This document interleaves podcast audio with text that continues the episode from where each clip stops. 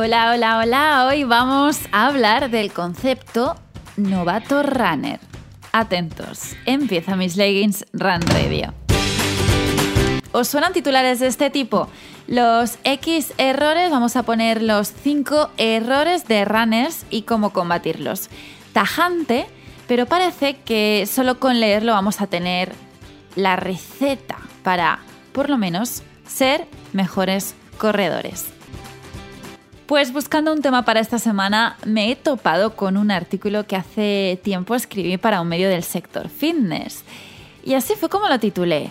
Errores de Rocky, los 5 errores de runners novatos y cómo combatirlos. ¡Wow!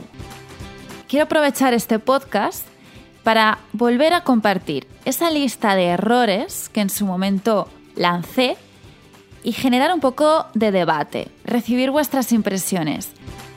Y dejo la pregunta.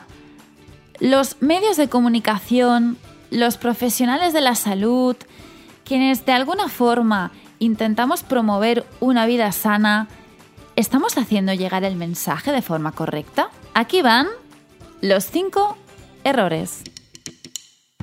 1. Quiero correr ya. El principal error de alguien que empieza a correr es intentar hacer demasiado en muy poco tiempo. Si no cumplimos esto, nos agobiamos, pensamos que esto de correr no es para nosotros y eso de volver a ponernos unas zapatillas, mejor ya ni hablarlo. Aquí va otro. Yo corro todos los días. ¿Os suena? Algo así como si yo salgo a correr todos los días y no mejoro. Empezar a correr no se traduce en salir, y salir y salir todos los días de la semana. Me compré las zapatillas porque me gusta el color.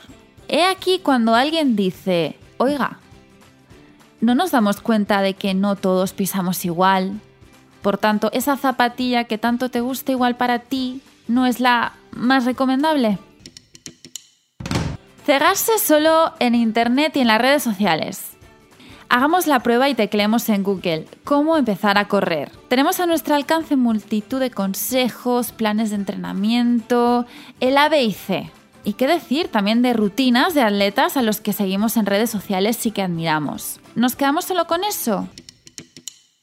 Y el último, ser esclavo de un pulsómetro. Es muy común empezar a correr y querer ver resultados, analizar tiempos, distancias, velocidades. ¿Qué más? ¿Qué más? De verdad, me gustaría tener vuestro feedback. Os dejo un número de teléfono para que podáis dejar vuestra reflexión, opinión, incluso experiencia personal respecto a este tema, lo que queráis. Podéis hacerlo bien por mensaje de audio en WhatsApp o por el contestador a este número. 658-378-218. Repito, 658-378-218. Por mi parte, diré que es habitual que salten las dudas cuando empezamos a correr, es normal, pero es fundamental que tratemos a este deporte con respeto, aunque en realidad deberíamos adoptar esta actitud frente a cualquier actividad física que iniciemos, ¿cierto? Empezar a correr está bien, está genial, nos motiva, nos emociona, nos da ese subidón. ¿Qué voy a deciros yo? Y os aseguro que practicándolo con cabeza, repito, con cabeza y constancia, esta palabra también me gusta mucho, que muchas veces se nos olvida, el running, este bonito deporte, puede llegar a convertirse en un compañero de viaje de esto de los buenos.